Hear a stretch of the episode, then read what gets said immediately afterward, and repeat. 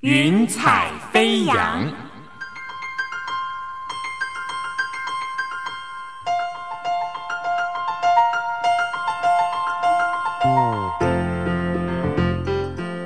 让每一朵云彩的生命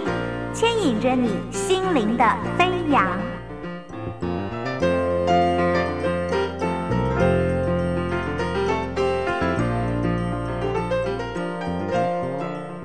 救恩之声广播中心制作。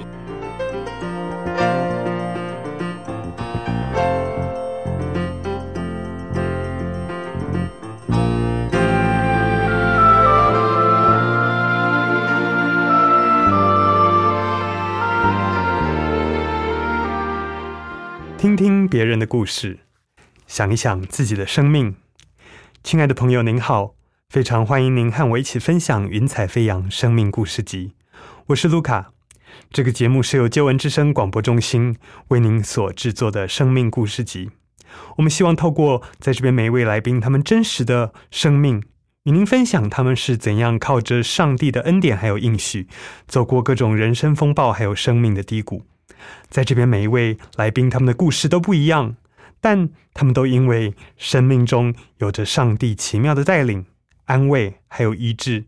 让他们可以在生命经历过上帝恩典作为之后，借着麦克风前面的分享，成为这些上帝美好作为的见证人。今天在我们中间要分享故事的是张可欣姐妹，她曾经在年少的时候有非常美好的机会与前程，可以到欧洲去学习读书。当这一切正要华丽的展开时，他的生命却受到了重重的一击重挫。然而，在他认为可以在家庭中得到安慰时，却因为一张病历把他打到低谷。然而，他现在克服了这一切，靠着上帝的恩典，努力为主做工。我们今天就要来听听张可欣姐妹她的生命故事。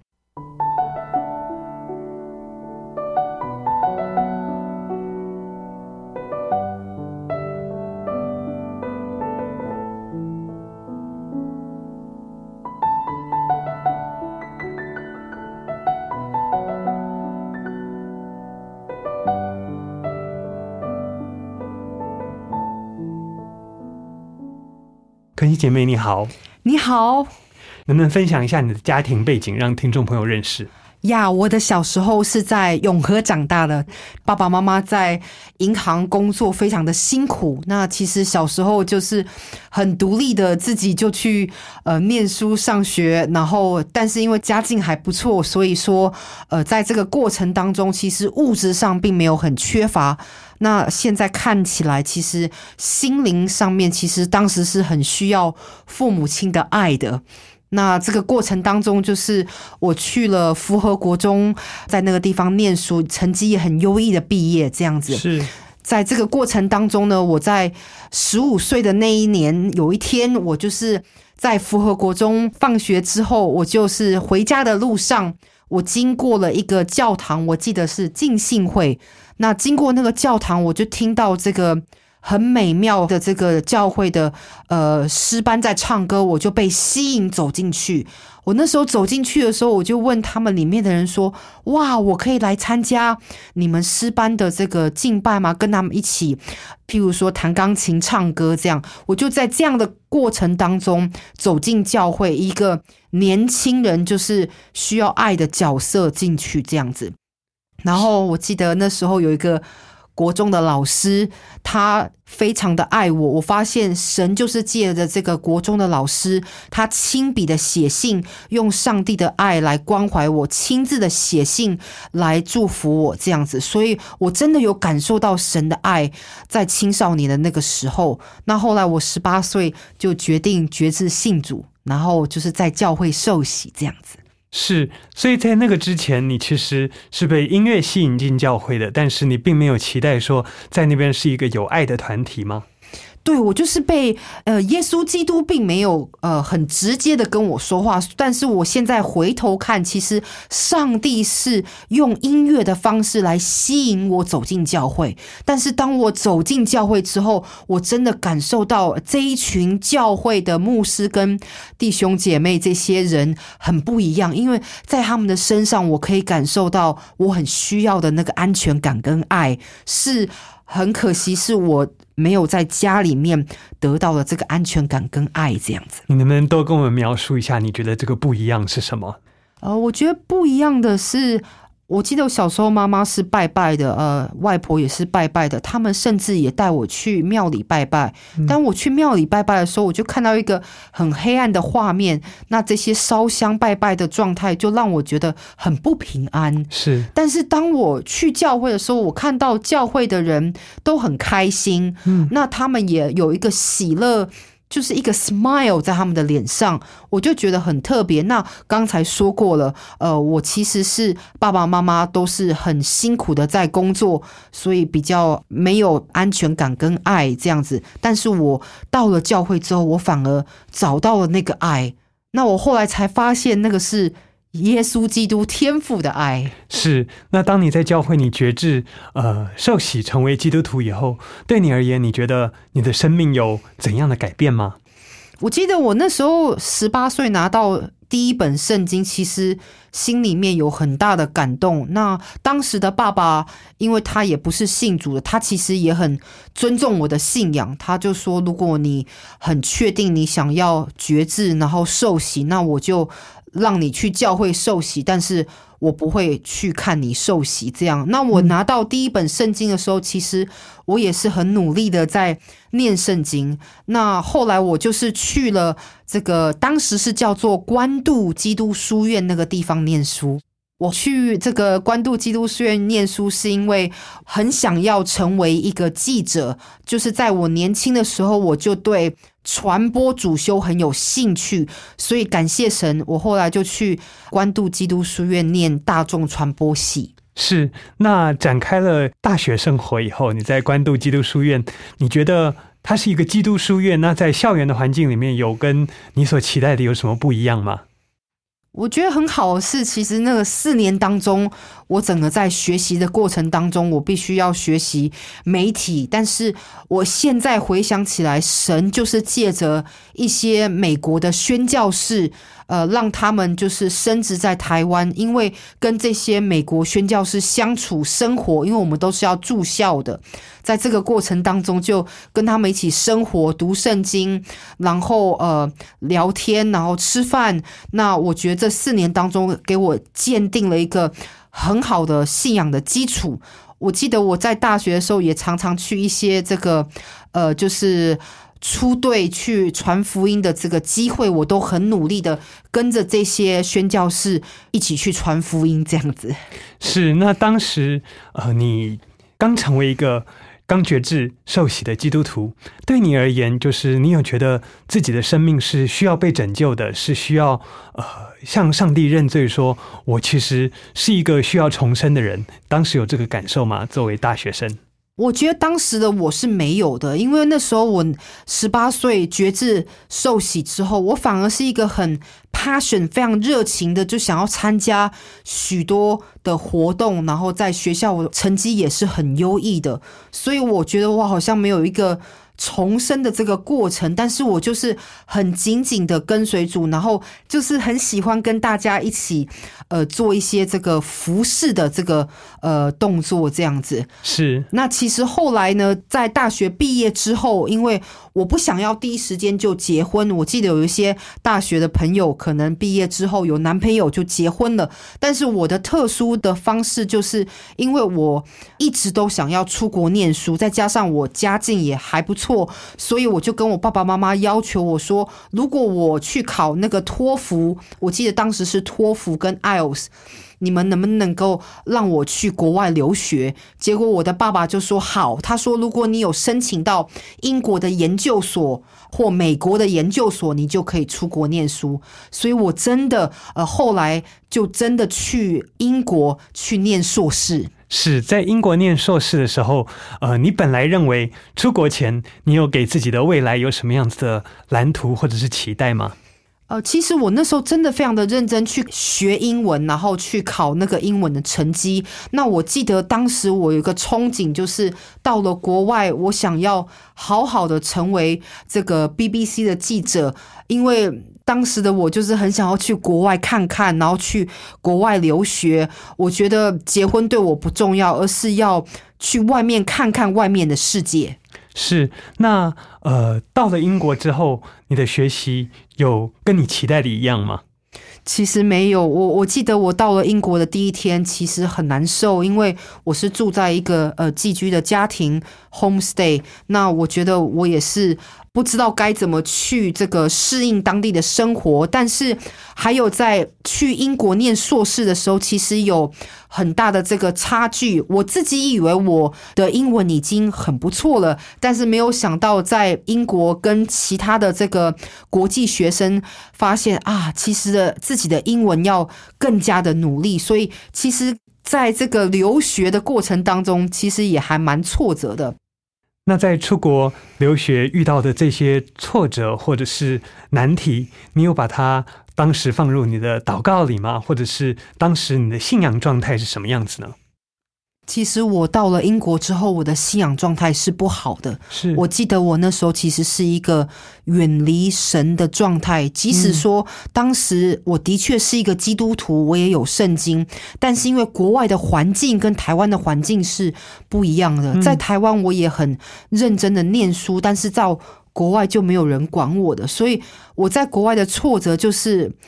我真的要比别人更加的努力来。呃，学英文，然后来呃去这个好好的那个 study，但是在挫折的过程当中，其实我没有好好的跟神祷告，我是一个当时远离神的一个状态，因为我开始喝酒，我开始从事一夜情，呃，在台湾当时很多时候没有做的事情，我反而在国外都去这个尝试尝鲜，这样子应该是这个意思，是。我们先休息一下，我们稍后再回到节目当中。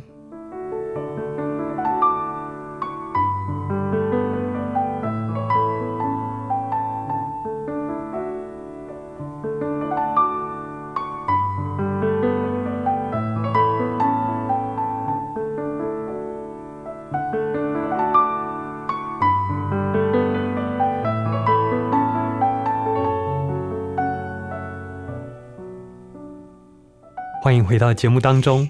可心姐妹，我们刚刚讲到了你到英国的呃生活，其实当时远离了基督信仰，远离了当时大学时候在学校在教会里面得到的那个热情以及来自上帝的爱。那后续在你生命中有什么其他的难关吗？我记得当时我讲到了，就是说我在二零零五年的。圣诞节 （Christmas time） 十二月的这个月底的时候，在英国有很多的大型的派对，那我就被邀请，就是去参加这个 party。但是很不幸的，在这个派对的当天的晚上，我就是被引诱到饭店的一个房间，然后在那个房间当中，就是被一个。呃，人而强暴，那强暴的原因就是我当下也是有喝酒的，那他对方也是有喝酒，他就是呃硬把我这个呃强暴，然后把我推在这个墙壁上，然后强暴我，性侵犯我这样子。那我后来是等到他。呃，昏迷不醒之后，我才就是逃离了饭店。然后我记得离开饭店的当天的晚上，我也是呃流眼泪。然后我后来隔天，我就第一时间去我们大学的这个学校的医生在那个地方求救。这样子，整个过程就是被强暴的当天晚上到后来，我就是去这个医生求救之后，我就。让自己的大脑忘记我被强暴的这件事情，即使当下是很创伤的，但是我觉得当下的我就是第一时间也不敢报警，然后后来我就决定想尽办法忘记这个事情，然后回去念书。那我觉得感谢神，就是我就是把我的硕士念到毕业。那后来因为毕业之后，我就是决定在英国就是留下来找工作，而且也遇到我后来英国的先生。是，那我这边想请问一下，可惜你在受到这么大的伤害以后，你当时信仰对你而言是什么样的意义呢？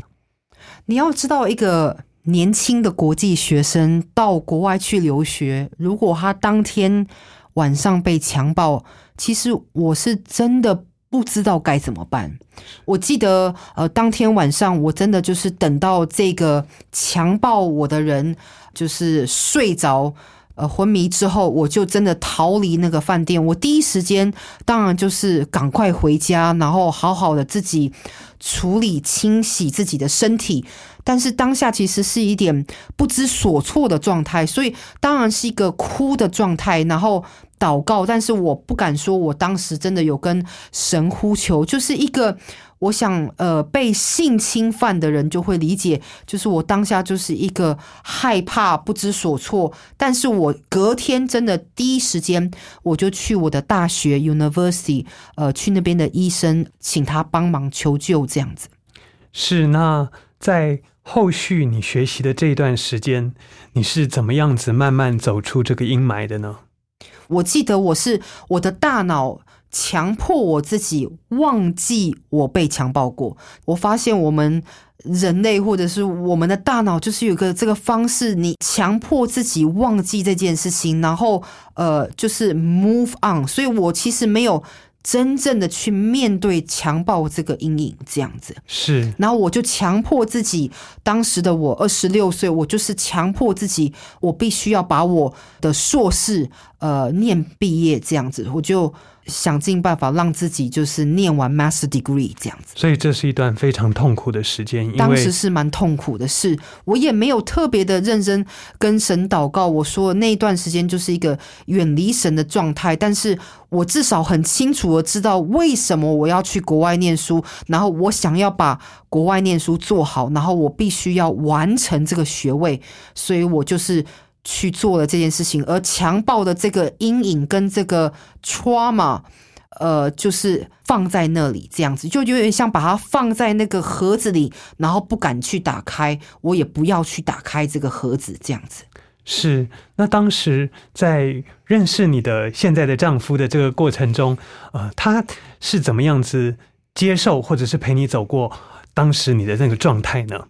他其实就是很接受我，因为我就有跟他解释我曾经被强暴过，我希望他能够接纳我，我也不想要隐瞒他，所以我就很诚实的告诉他这件事情，然后他也很接纳我，因为我说过了，我们是很快速的相爱，呃，很闪电的结婚这样，所以我很感谢神，即使他当时不是基督徒，我也真的就是彼此相爱，然后。进入了婚姻这样子，是他是一个基督徒吗？不是，我的先生不是基督徒，他是英国人，但是他不是基督徒。是，那你们相爱以后，你还有尝试做一些什么其他的事情吗？哦，就是我后来成为一个英国籍的配偶之后，我一开始是不太能够工作的，因为签证的关系。但是后来，呃，有一天就是很不幸的，我相信那是上帝的时间点，我在家里就昏倒了。我在家里昏倒之后，就送上了救护车。那送上救护车之后，就直接到了当地的最大的医院。那我记得我醒来的时候，我就是第一时间听到我先生在医院的走廊上嚎啕大哭，然后我感受到那个是一个极严重的事情发生的，就是 something serious happened。呃，这就是为什么他必须要嚎啕大哭。我后来才知道，就是在同一个星期，就是诊断出来就是。我几乎濒临死于艾滋病的状态，因为我知道我自己很严重的发生一件事情，然后我看到这个英国的医生走到我前面来，然后就把我抱起来，他就给我一个很大的拥抱，然后抱完我之后，他就说：“我们要很不幸的告诉你这个坏消息，这个张可欣，你已经濒临死亡的边缘，因为你的艾滋病的指数已经几乎是上百万，然后侵犯到你的脑部，侵犯到你的身体，然后呃，你的先生也测试 tested 这个 HIV positive，所以对一对。年轻的夫妻才结婚一年之后，然后就发生这件事情，其实是一个非常悲惨的一个悲剧。然后我就听到我先生在哭，后来我当天的晚上就住进了这个艾滋病的这个隔离病房。是，那可惜姐妹，我想请问你，当时你一个人在隔离病房的时候，心情是什么样子的？我记得当时他们说我的病情非常的严重，所以医生就是必须要让我去住艾滋病的隔离病房。我我想当时的我应该是一个很特殊的病犯，因为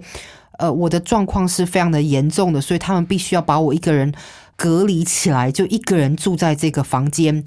那我记得我当天晚上其实就是应该是很害怕的一个状态，但是我那一天的晚上或者是在那个过程当中，我有一次是很清楚的有两个声音，就像天使跟魔鬼这个呃呃 battle 在我里面征战，因为呢。我有两个声音在这个拔河的过程当中，第一个声音就是告诉我说，我前面有很多的这个药物，我不只是要吃艾滋病的药物，其实当时我要做很多的治疗。我第一个念头就是想要吞药自杀，我想要把前面给我的这些药物都一次把它吃下去，然后了结我自己的生命。但是突然间。我又有一个念头进来，那我回头看来，我发现其实当时是圣灵的声音在跟我说话，因为我里面又有另外一个念头进来，哈，我就说，因为我的先生也被诊断出来艾滋病，这个时候我记得我就想说，我必须要为了我自己，为了我的先生 Daniel 而活下去，因为很不幸的，我们都是 tested HIV positive。我得到艾滋病的原因是因为，呃，曾经被强暴过、被性侵犯而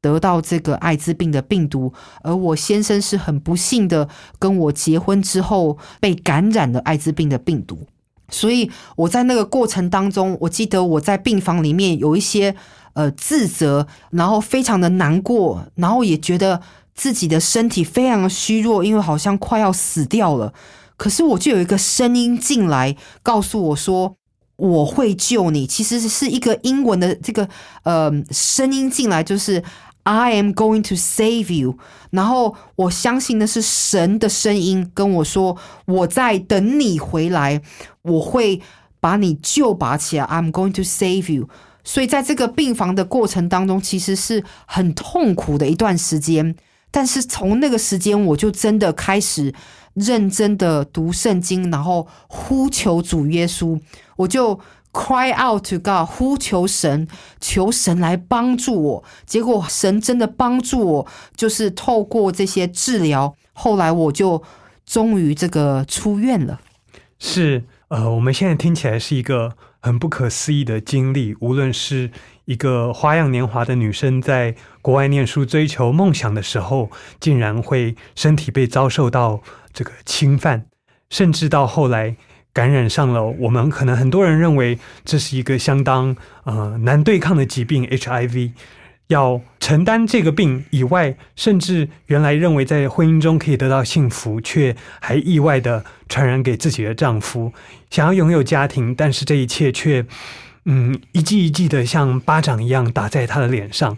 上帝在他无助的时候，可心姐妹却听到了。上帝对他呼唤说：“哦，我要拯救你。”那他在病房的这个过程中，他选择祷告、读经，然后他最后可以出院。我们先休息一下，等一下我们来回来听他出院以后是怎么样子得到真正的康复。在你名山谷中，你领我走出来，我跌跌又撞撞。是你扶我站起来，我满身是伤痕，你将我抱起来，我在你的怀中苏醒过来，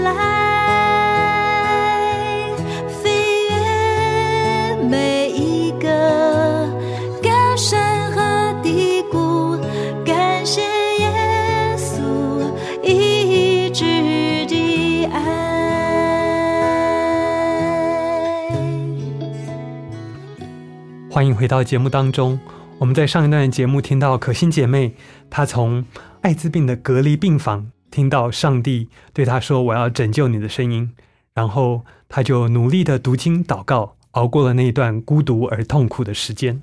然而出院以后，可能对许多的外人看来，她还是一个病人。那在这个时候，你是怎么样子跟这个疾病共处，或者是怎么样脱离这个疾病的呢？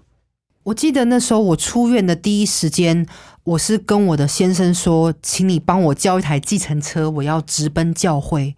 因为我很清楚的听到神的声音说，我要救你，我在等你回来。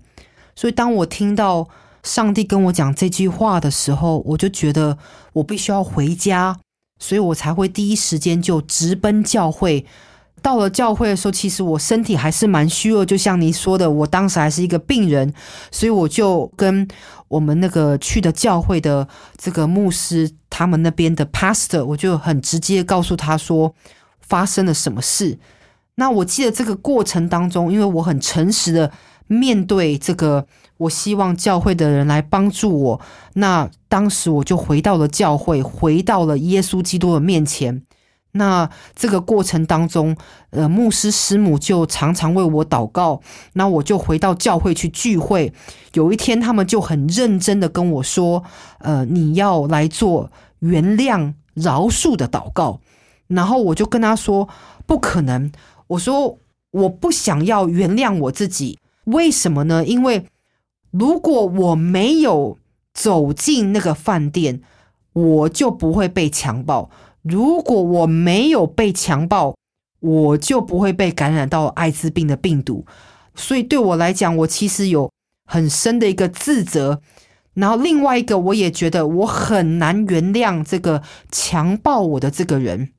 所以我就跟牧师说，It's impossible，让我去做原谅这个动作。可是牧师就说，在圣经当中，神为了我死在十字架上，饶恕我们的过犯，所以我也要学习饶恕这个工作。结果当天的呃聚会的时候，我真的就跪下来祷告，请他们牵着我的手来做这个饶恕的祷告。当我做完这个原谅、饶恕的祷告之后，突然间我就感受到背后背脊这边有一个这个释放的感觉，something happening。从我背脊从脚到头就有一个呃灵里释放。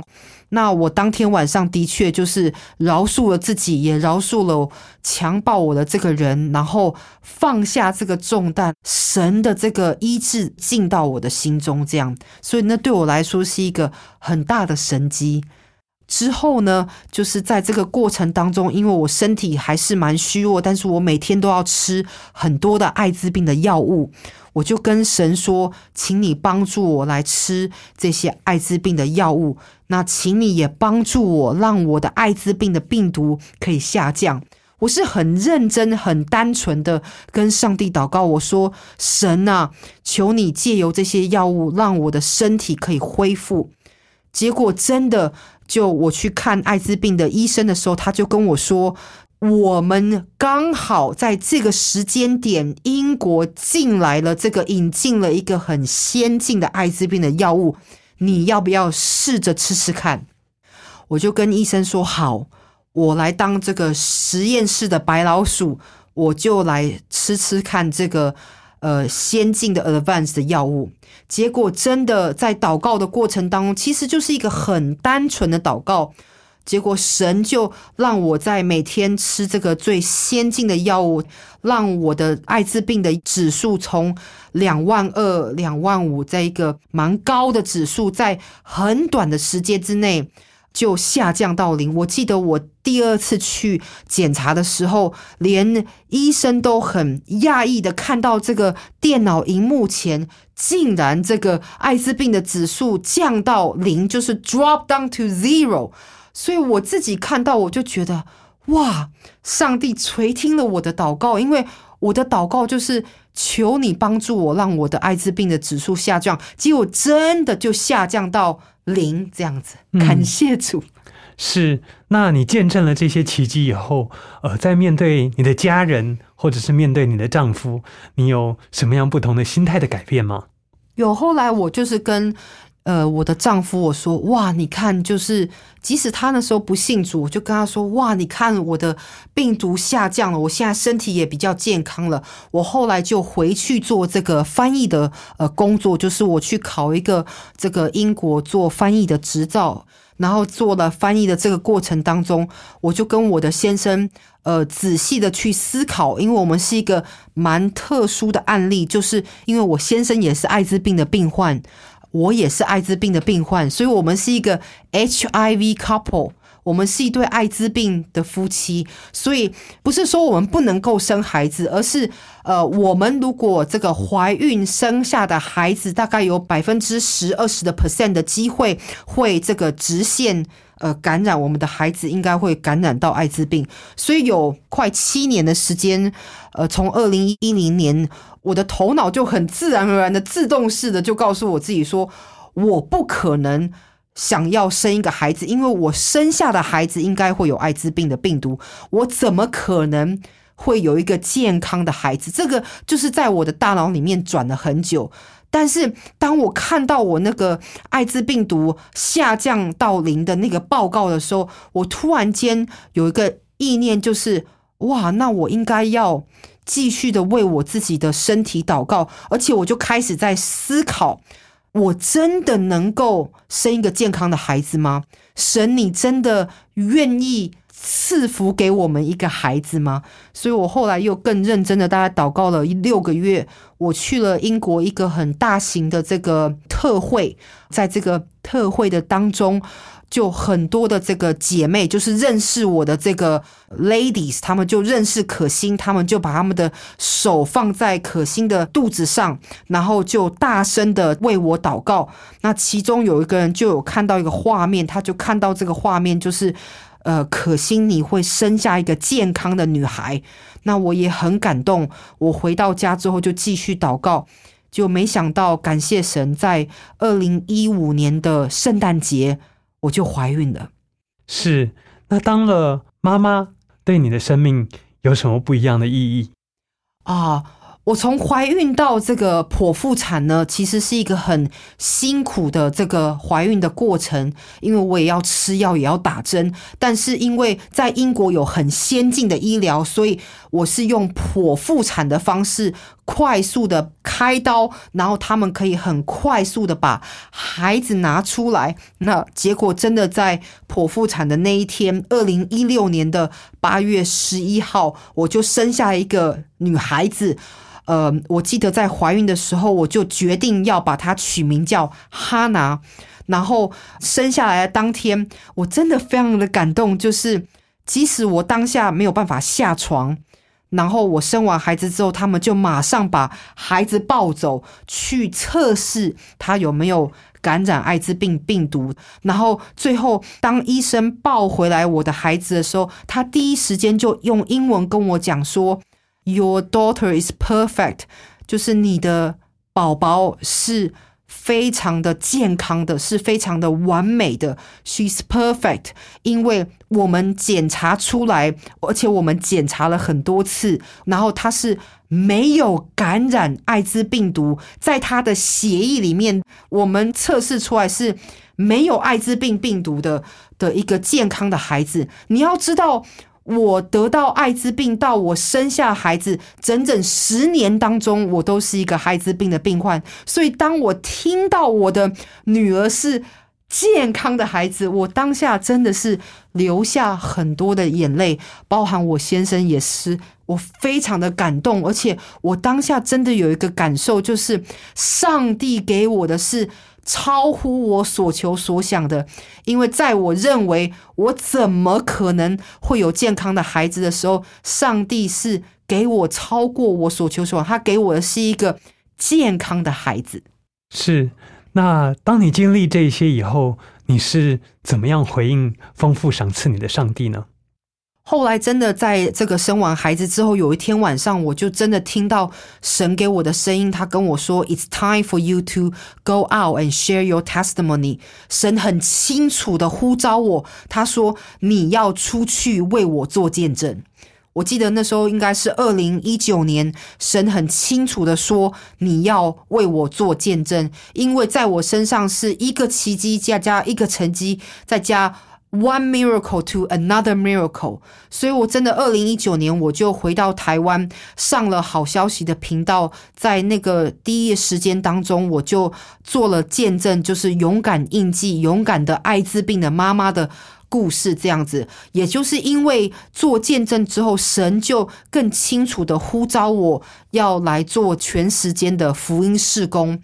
我现在是国际医治得胜事工的创办人，因为英文叫做 Healed in Victory Ministry，也就是说，曾经的张可欣是 HIV positive，曾经的张可欣是一个很严重，几乎是濒临死亡的一个艾滋病的患者，但是如今的张可欣是 Healed in Victory through the cross，意思说。如今借由十字架的救赎，跟十字架的恩典，跟上帝极大的爱，跟上帝极大的医治。十年之后的张可心，呃，现在我成为一个重生的基督徒，而且很愿意呃为主来传福音的人。你用了 HIV 这三个字，然后从一个是受伤的人，是一个生病的人，是一个没有希望的人，但是现在反而可以开始一个得胜的生命。那在这个得胜的生命里面，你能不能分享一下？呃，因为你的这些身份，然后你选择去做了哪些事来回应上帝呢？我回应神的这个呼召，就是神很清楚的跟我说，我现在要开始，就是为他来做见证，所以我就开始做见证，然后很英文，很自然而然，就是我的故事就是叫 From HIV to Christ，从这个艾滋病的这个病死亡的边缘，然后。因为上帝而活回来了，而且是因为神给我第二次的机会，让我可以活下来。我刚才说了，我要强调，当你看到 HIV 三个字的时候，你是看到 HIV positive。我们大家都知道，在这个我们呃认识的这个过程当中，你应该知道 HIV positive 它所代表的就是人类免疫。系统的一个疾病，但是英文就是 HIV positive，所以在我们这个破碎的这个世界当中，它在医学界就是这个字。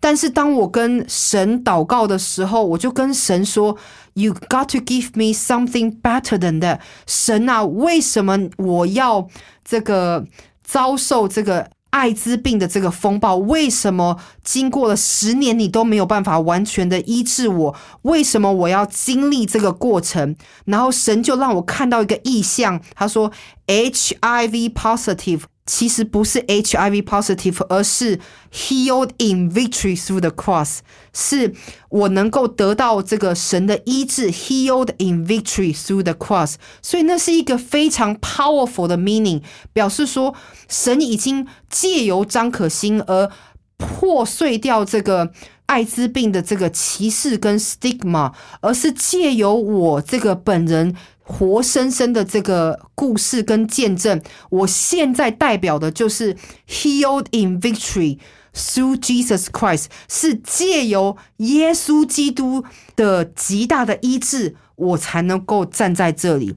那我想问一下，就是当你有这些机会可以为上帝做见证的时候，你有哪一些大胆的尝试呢？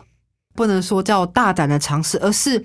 我就是听到神很清楚的声音跟我说：“It's time for you to go out share your testimony。”意思就是你真的要努力的去做见证，这样为主做见证。我就真的开始从这个台湾的好消息的频道。到英国的 BBC，我也去呃英国的 BBC 做见证，然后我也去了这个很多的这个教会，呃，在英国的教会做见证。那的确，我后来说了，在二零二零，我们都知道这个 COVID 就发生了，这个疫情的当中，大家都。关在家里，我们就必须要在家里面传福音，所以我就是在线上的方式，用 Zoom 的方式，呃，做很多这个做见证的方式，这样子。是，所以你让很多呃，不只是英国，不只是台湾的弟兄姐妹，也知道你的故事，也知道上帝在你身上的奇妙大能。那后续有因为认识这些其他国家的弟兄姐妹，你有什么其他不一样的突破吗？我就是在那个线上当中，你要知道，大家都关在家里，所以很多时间都是用，你就在线上购物，你就很多现在所有的事情都要在 Internet 上面处理，所以我就是在这个线上分享的时候，就认识全球很多国家的这个人这样子，然后就在这个过程当中，就是肯雅的弟兄姐妹就开始为可心祷告，我也开始祷告，说我想要去非洲宣教。就真的在六个月之后，二零二二年的十月份，我就第一次踏上这个飞机，然后到肯雅去做宣教的这个工作。是，那到了肯雅，呃，这一切的宣教，你可以跟我们分享一下是什么样子的画面吗？我记得我其实当时非常的期待去非洲宣教，因为毕竟这是我一个人生很难得的经验。但是我又有意识到，说我能不能这个 cope 这个十四天宣教的行程？结果我记得我上了飞机，这个到了肯雅的第一天，我就真的是有点水土不服，而且有一点。得到 malaria 的这个状态，但是后来很感谢主的，就是我另外跟我一起去的宣教士，我们就呃努力的为我祷告这样子。呃，我记得有一个很深刻的体验，就是当时的牧师特别的带我去一个艾滋村。呃，其实它是一个社区，它是一个蛮大的 community。他就说我一定要带你去这个社区，我就去了。然后去了这个社区的当天。我我其实真的不知道该怎么面对，因为每一位看到的爸爸或妈妈、小孩都是 HIV positive，也就是说，他们讲的就是一个艾滋村、艾滋病患的这个社区。我我看到的就是一个很贫穷，然后都是艾滋病的患者。当天的晚上。他们就已经被我预备好，我就是来要来做见证。所以当天的晚上，在教会就聚集了大概上快五百个人，聚集大人小孩到这个教会来听我这个 preach。然后借着肯雅牧师的翻译，他们牧师的翻译，很多人都是进来这个教会的当天晚上，其实你看到他们的脸上其实是忧伤的，因为在。肯雅，至少我知道的这个国家，他们是活生生的活在这个 living with AIDS 的状态之中，很多人都是死于艾滋病的，他们的药物也没有像英国那么先进。但是他们听到我这么勇敢做见证，而且为在场很多人祷告之后，他们出去之后，他们都是笑的。我看到那个笑容，而且他们就用英文跟我说。I am one of you, Coaching。他其实要跟张可欣表达的就是 I am one of you。我跟你一样，我也是艾滋病的患者。可是听到我这么勇敢的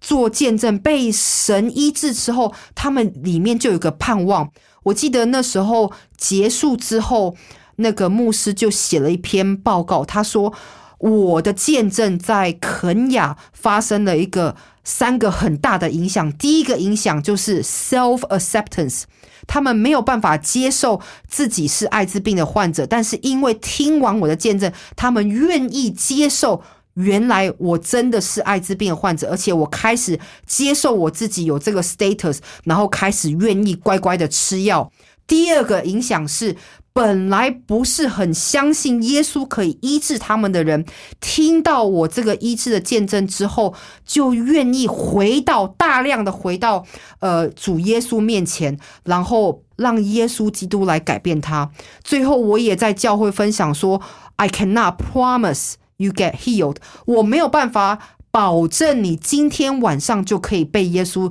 基督得医治，但是我可以保证的是。可心在这十年之后经历了主耶稣的爱跟医治，我相信你只要回到主耶稣面前，我可以保证的是，耶稣就会开始在你的身上行这个医治的动作。这样，所以我才发现神真的很重用可心，大大的使用我的见证在肯雅。我记得去了这十四天的当中，我每一天都去一个教会。然后很勇敢的为在场很多的这个肯雅的男性、女性都有小孩子，就为他们来祷告、祝福这样子。而且我也带了很多的圣经、儿童的这个 stationery 文具啊、玩具之类的，然后带去送给他们。其实这对我来说是一个很特殊、很棒的这个宣教的经验。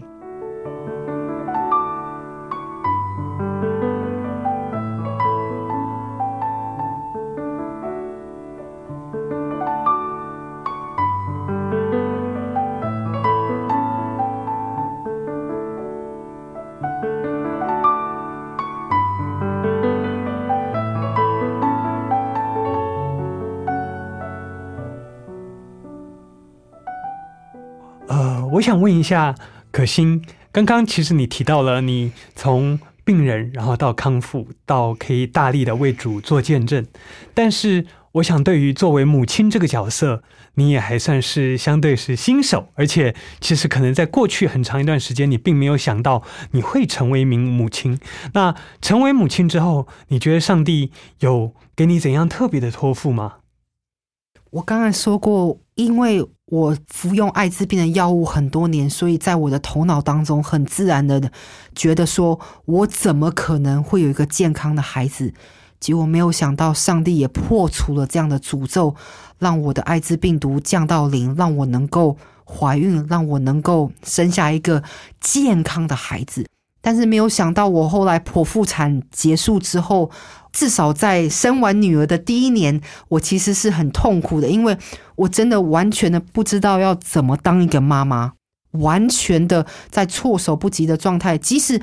我的女儿是祷告而来的，因为我怀孕的时候，我也很认真的跟神祈求，希望我的孩子是呃 completely negative 健康的，但是真的不知道要怎么去做一个妈妈，所以其实是很辛苦。我记得我。大概五个礼拜之后，我就回去法庭上班。我去法庭做翻译，然后在那个过程当中，我真的觉得很痛苦。结果有一天，我就想说。我想要去知道其他的妈妈在挣扎什么。I'm struggling so much。我自己就是在挣扎的，得到了产后忧郁症。我自己在这个状态当中，所以因为我有记者专业的能力跟写作的能力，我就开始去找教会其他的妈妈。我就很自然而然有这个感动，想要去采访其他妈妈的这个故事。然后我想要很好奇的知道其他妈妈的挣扎是什么。所以我就想尽各式各样的方法去找出我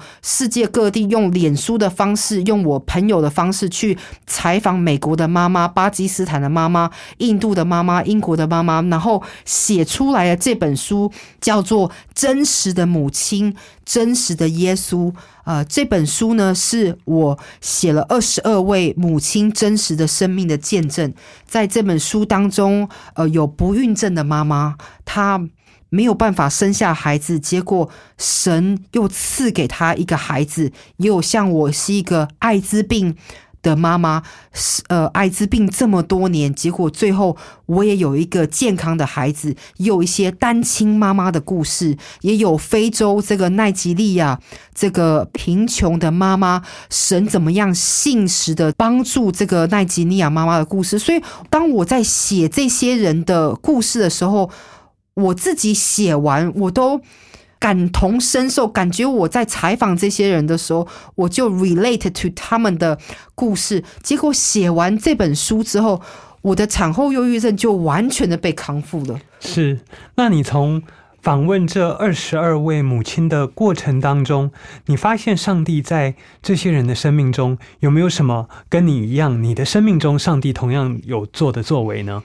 没有，我反而发现每一个妈妈、每一个母亲都有一个很特殊的生命的经历。那我也很感谢神呢，就是我当时的挫折就是一个产后忧郁症。其实我后来有意识到，就是我是一个非常需要 attention 的人，就是我是一个需要被人家关注的人。但是当我女儿出生之后，因为她是一个。健康的混血，她非常的漂亮，非常的健康，所以我的家人跟我身边人都把焦点集中在我女儿身上，我反而没有办法 cope，我就觉得我完全的被忽略，所以这个是我当时挣扎的过程。但是里面的二十二位母亲的生命故事，每一个见证真的都非常的特别。那我后来发现，神就是要我写这本书。我记得有一天，我也跟神。有一个这个 conversation，我就跟神说，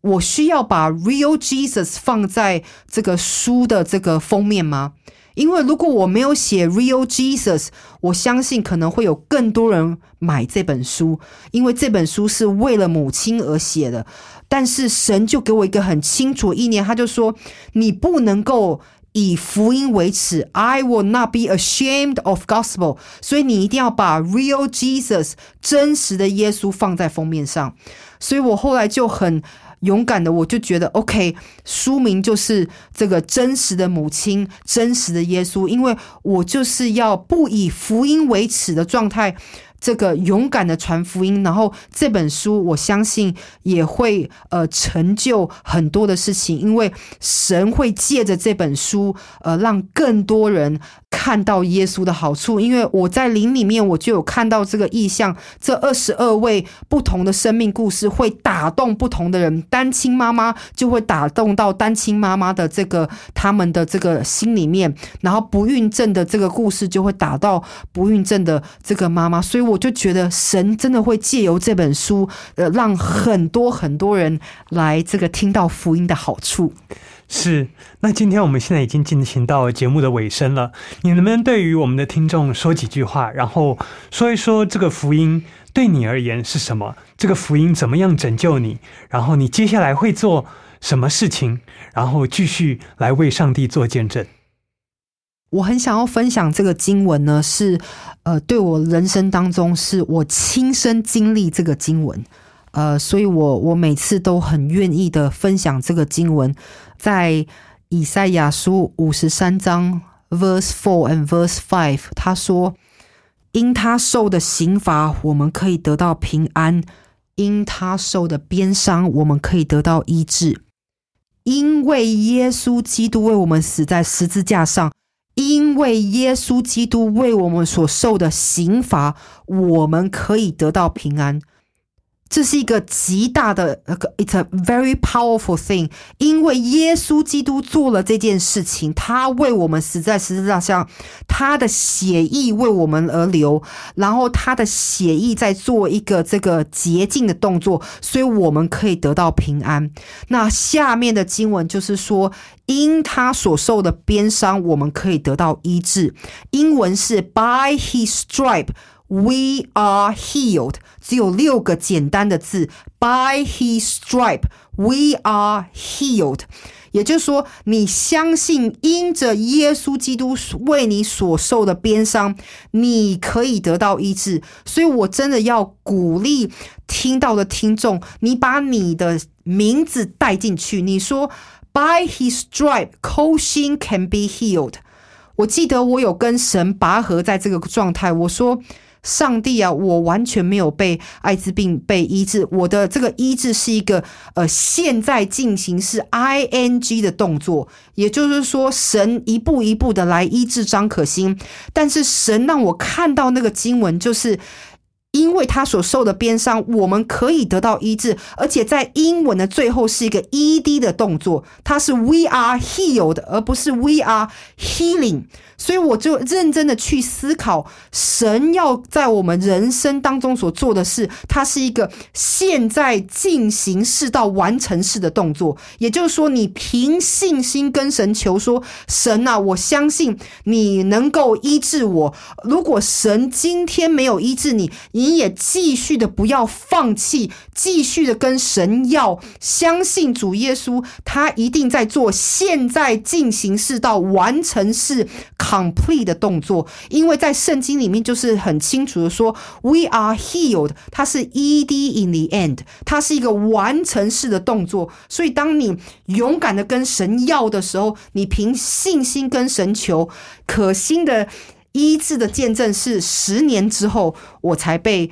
神得到许多的医治。但是我相信你们也可以经历到耶稣基督极大的医治。我并不能。保证神可以立即马上的医治你，但是我真的要来鼓励你，好好的念以赛亚书五十三章，甚至找出圣经当中很多的医治的经文，因为很多人现在大家都是很多快速的时代，很多时候都是我现在就要得医治，我立即就要这件事情，但是上帝不是这样做的，上帝是。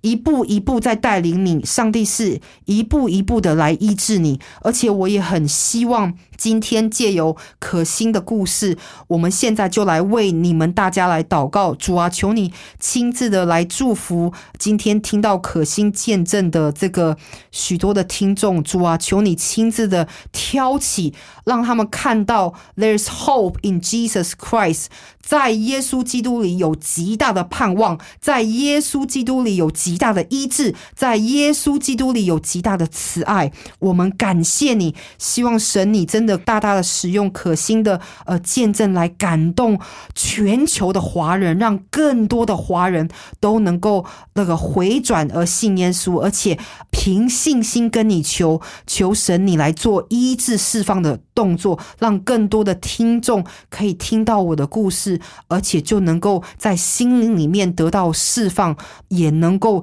得到心灵上的医治。In Jesus' name, I pray. Amen. Amen.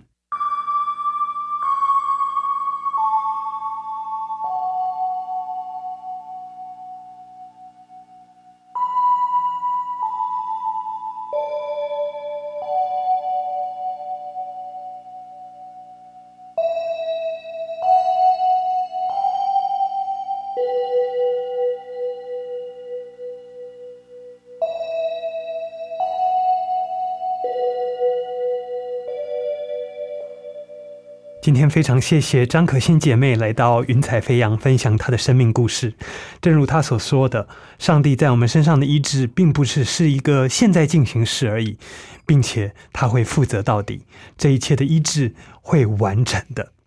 谢谢可心姐妹授权给救恩之声纳入在云彩飞扬福音见证宣教施工当中。可心姐妹她所分享的生命故事，希望可以带给您感动还有盼望。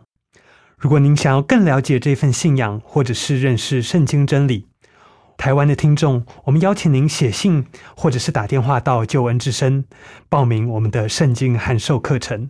可以打电话到零二二七五四一一四四零二二七五四一一四四，或者可以写信到台北邮政四十四至八十号信箱，台北邮政四十四至八十号信箱，注明是云彩飞扬节目收。我们期待您的来电或者是来信。云彩飞扬节目在旧闻之声的官网、APP、各大 Podcast 平台都有播出，邀请您可以持续收听，并且把云彩飞扬节目分享出去，让更多人都可以听见神真实作为的好故事。因为您的分享可以得到福音的好处。在这边，卢卡要祝福您平安喜乐。云彩飞扬，我们期待下次再见。我是空。四处寻找我的心，问遍溪水和山林，我心依然无处寻。哦，我曾经多彷徨，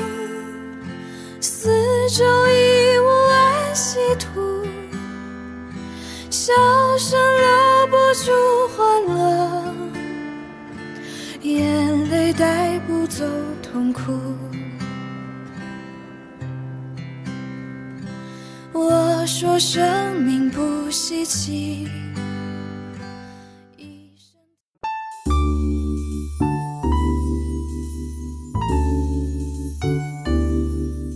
本节目由救恩之声策划制作，欢迎你下载救恩之声 App，